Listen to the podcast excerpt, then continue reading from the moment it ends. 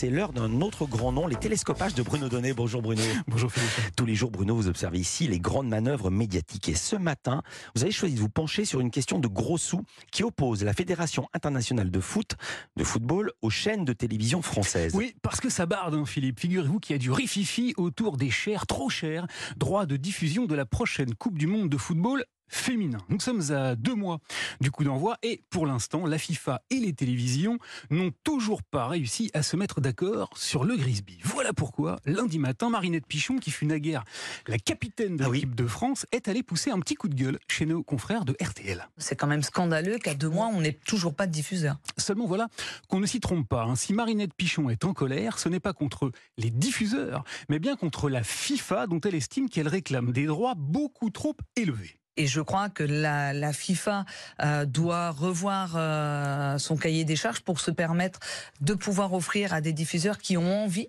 euh, d'aller diffuser cette, cette Coupe du Monde. Alors l'opposition financière est de taille puisque la FIFA réclame 20 millions d'euros aux chaînes de télévision qui, pour leur part, ne veulent pas en dépenser plus de 5. Des télévisions qui ont du reste reçu hier sur le plateau de la chaîne L'équipe, en l'occurrence, le soutien de la ministre des Sports, Amélie Oudéa-Castera, qui estime elle aussi que la FIFA exagère. Alors, je, je pense que la FIFA aujourd'hui est trop gourmande, attend trop. Voilà, alors j'ai été très intéressé par ce débat, Philippe, parce que la manière dont l'a posé le patron de la Fédération internationale de football, un certain Gianni Infantino, ne manque ni de sel, ni d'un cocasse cynisme manœuvrier, je vous explique. Interviewé il y a quelques jours, Gianni Infantino a choisi de poser le débat sur le terrain habile de l'égalité entre les hommes et les femmes. Broadcasters should put uh, their action behind. Les diffuseurs, a-t-il dit, devraient mettre leurs actes en accord avec leurs paroles. Ils nous reprochent constamment de ne pas payer les femmes aussi bien que les hommes, mais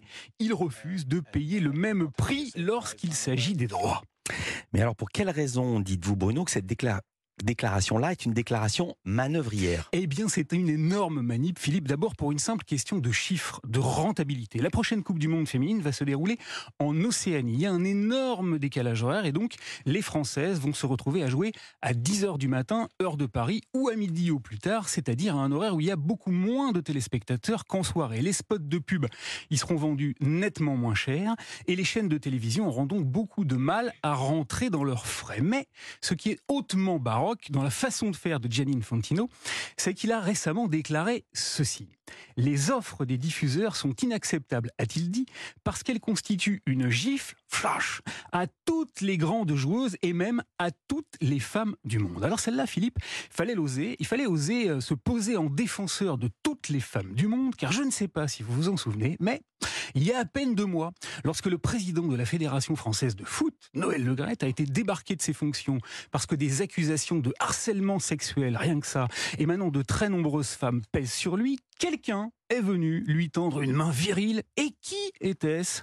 Le président a été nommé à la FIFA par euh, Gianni Infantino pour diriger le, le bureau de Paris de la FIFA. Eh oui, Gianni Infantino, l'homme qui se pose aujourd'hui en défenseur de toutes les femmes du monde, qui n'avait pas hésité un seul instant à recaser son vieux copain Le Graët, accusé de harceler sexuellement les femmes.